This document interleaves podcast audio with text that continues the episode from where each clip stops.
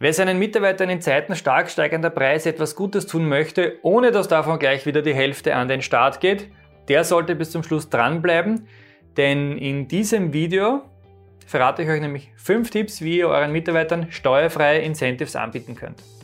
Wer Steuern versteht, kann Steuern sparen. Herzlich willkommen zu einer neuen Folge vom Steuerpodcast mit deinem Steuerberater Roman Jagersberger. Der Podcast für Unternehmer, Selbstständige, Investoren und Interessierte. Mein Name ist Roman Jagersberger, ich bin strategischer Steuerberater in Österreich und unsere Kanzlei hat sich auf Unternehmen und Investoren spezialisiert, die ihre Steuerbelastung und Firmenstruktur optimieren möchten. Gerade in Zeiten stark steigender Preise und der Schwierigkeit, passende und vor allem fähige Mitarbeiter für das eigene Unternehmen zu finden, ist es wichtig, sich um die bestehende Belegschaft zu kümmern und ihnen als Anerkennung für die gute Arbeit auch etwas Gutes zu tun. Es gibt da im Einkommensteuer- und auch im allgemeinen Sozialversicherungsgesetz ein paar abgabenfreie Goodies, die ihr euren Mitarbeitern als Anerkennung oder als Incentive anbieten könnt. Schauen wir mal, welche Möglichkeit bestehen dort. Variante 1, wir haben hier das sogenannte Jobticket. Ihr könnt euren Mitarbeitern die Wochen-, Monats- oder sogar Jahreskarte für ein Massenbeförderungsmittel bezahlen. Das hat für den Mitarbeiter den großen Vorteil, dass er oder sie dafür keine Lohnsteuer und auch keine Sozialversicherungsbeiträge bezahlen muss. Für den Dienstgeber, also für euch, bedeutet dies einerseits keine Lohnnebenkosten, wie zum Beispiel Sozialversicherung, Mitarbeitervorsorgekasse, DBDZ und Kommunalsteuer. Und andererseits aber die volle Anerkennung als steuerliche Betriebsausgabe. Ihr spart sogar Steuern damit. Ihr könnt das Ticket für den Mitarbeiter kaufen und ihm zur Verfügung stellen oder ihm einfach die entstandenen Kosten steuerfrei ersetzen. Und die Karte muss natürlich für die Fahrt von Wohnort zum Arbeitsort gültig sein. Einzelfahrten oder Tageskarten sind nicht begünstigt. Netzkarten, Streckenkarten, das Klimaticket oder die ÖBB Österreich-Card hingegen sind steuerfrei.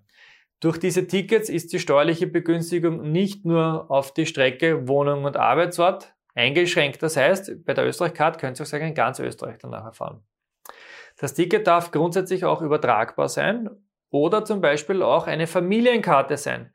Sollte dafür allerdings, sollten dafür allerdings Zusatzkosten anfallen, dann sind natürlich nur jene Kosten begünstigt, die für den Arbeitnehmer selbst gelten, beziehungsweise für eine nicht übertragbare Karte zu bezahlen werden. Das überschießende, der überschießende Anteil wäre dann pflichtig. Zweite Variante, ihr könnt den Mitarbeitern einen Zuschuss zum Kinderbetreuungsgeld geben. Pro Mitarbeiter bzw. pro Kind und Jahr könnt ihr den Mitarbeiter bis zu 1000 Euro steuerfrei für die Kinderbetreuung geben. Wenn ihr diesen Steuer-, Sozialversicherungs- und Lohnnebenkostenfreien Zuschuss gewähren wollt, müssen aber ein paar Kriterien erfüllt werden, weil so leicht geht es natürlich auch nicht. Der Zuschuss muss allen Dienstnehmern oder bestimmten Gruppen von Dienstnehmern angeboten werden. Kommt zum Beispiel nur euer Lieblingsmitarbeiter oder eure Lieblingsmitarbeiterin in den Genuss, ist dieser Zuschuss nicht begünstigt. Und bitte auch aufpassen, dass die Begünstigung nur dann greift, wenn für das Kind der Kinderabsetzbetrag mehr als sechs Monate zusteht und das Kind am Beginn des jeweiligen Kalenderjahres das zehnte Lebensjahr noch nicht vollendet hat.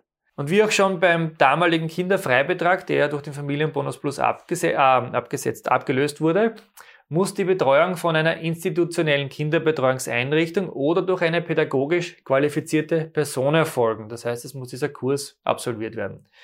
Die Betreuung durch Haushaltszugehörige, Angehörige ohne diese Ausbildung ist leider nicht von der Befreiung umfasst. Und auch noch wichtig zu wissen, der Zuschuss muss direkt an die Betreuungseinrichtung bzw. direkt an die Betreuungsperson überwiesen werden. Ihr dürft das nicht dem Mitarbeiter direkt auszahlen. Punkt 3, da hätten wir die Zukunftssicherung. Ihr könnt für eure Mitarbeiter Steuer, Sozialversicherungs- und auch wieder Lohnnebenkosten frei Beträge für die Zukunftssicherung bezahlen.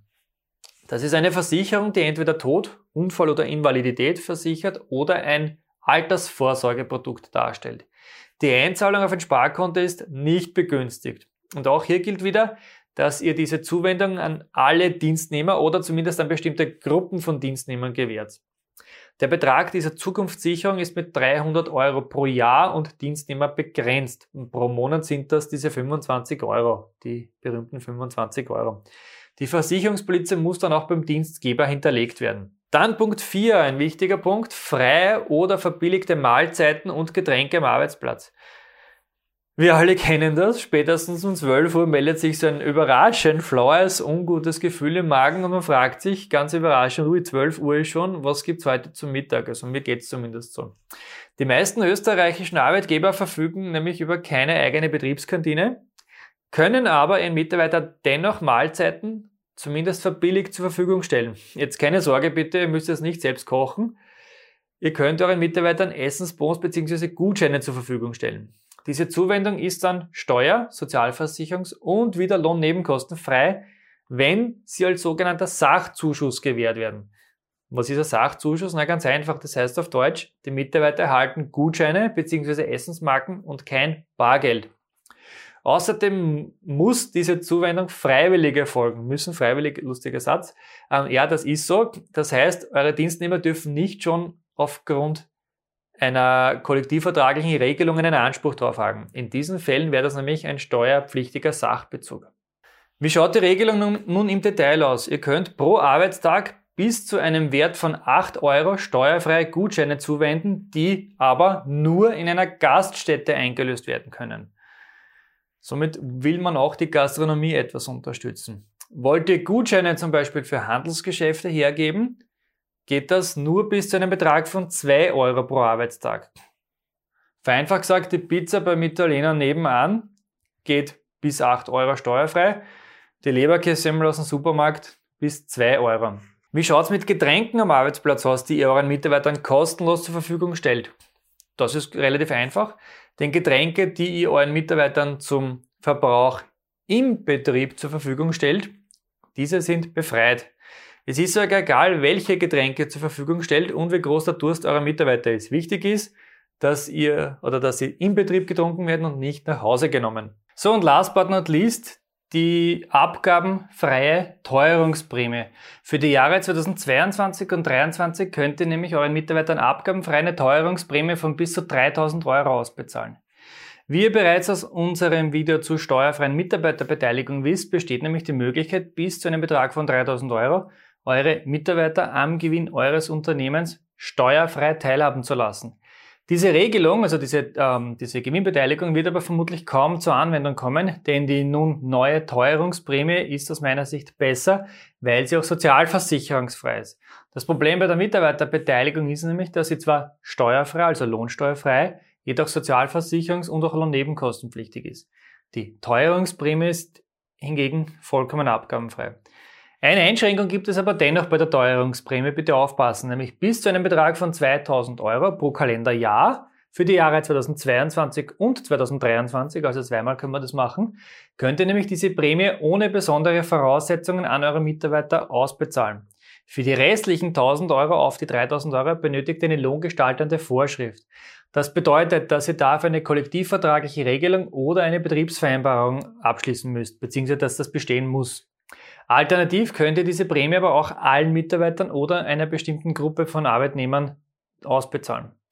Habt ihr heuer schon eine Mitarbeiterbeteiligung ausbezahlt, könnt ihr diese unter gewissen Umständen noch in eine abgabenfreie Teuerungsprämie bis zu einem Höchstbetrag von 2000 Euro umwandeln. Aber aufpassen bitte, die Regelungen hierzu sind sehr komplex. Besprecht diese bitte mit eurem Experten oder eurer Expertin in der Lohnverrechnung beziehungsweise mit eurem Steuerberater. Die Umwandlung und überhaupt die Gewährung dieser Prämie solltet ihr mit euren Mitarbeitern auf jeden Fall schriftlich vereinbaren. Ich hoffe, euch haben diese Steuertipps gefallen. Vielleicht setzt ihr den einen oder anderen in eurem Betrieb um, um so die Bindung eurer Mitarbeiter an euer Unternehmen zu stärken. Ich persönlich würde mich auf jeden Fall um die Bindung an unseren Kanal in Form eines Abos freuen. Ihr könnt auch gerne ein Like hinterlassen und wir sehen uns wieder im nächsten Video.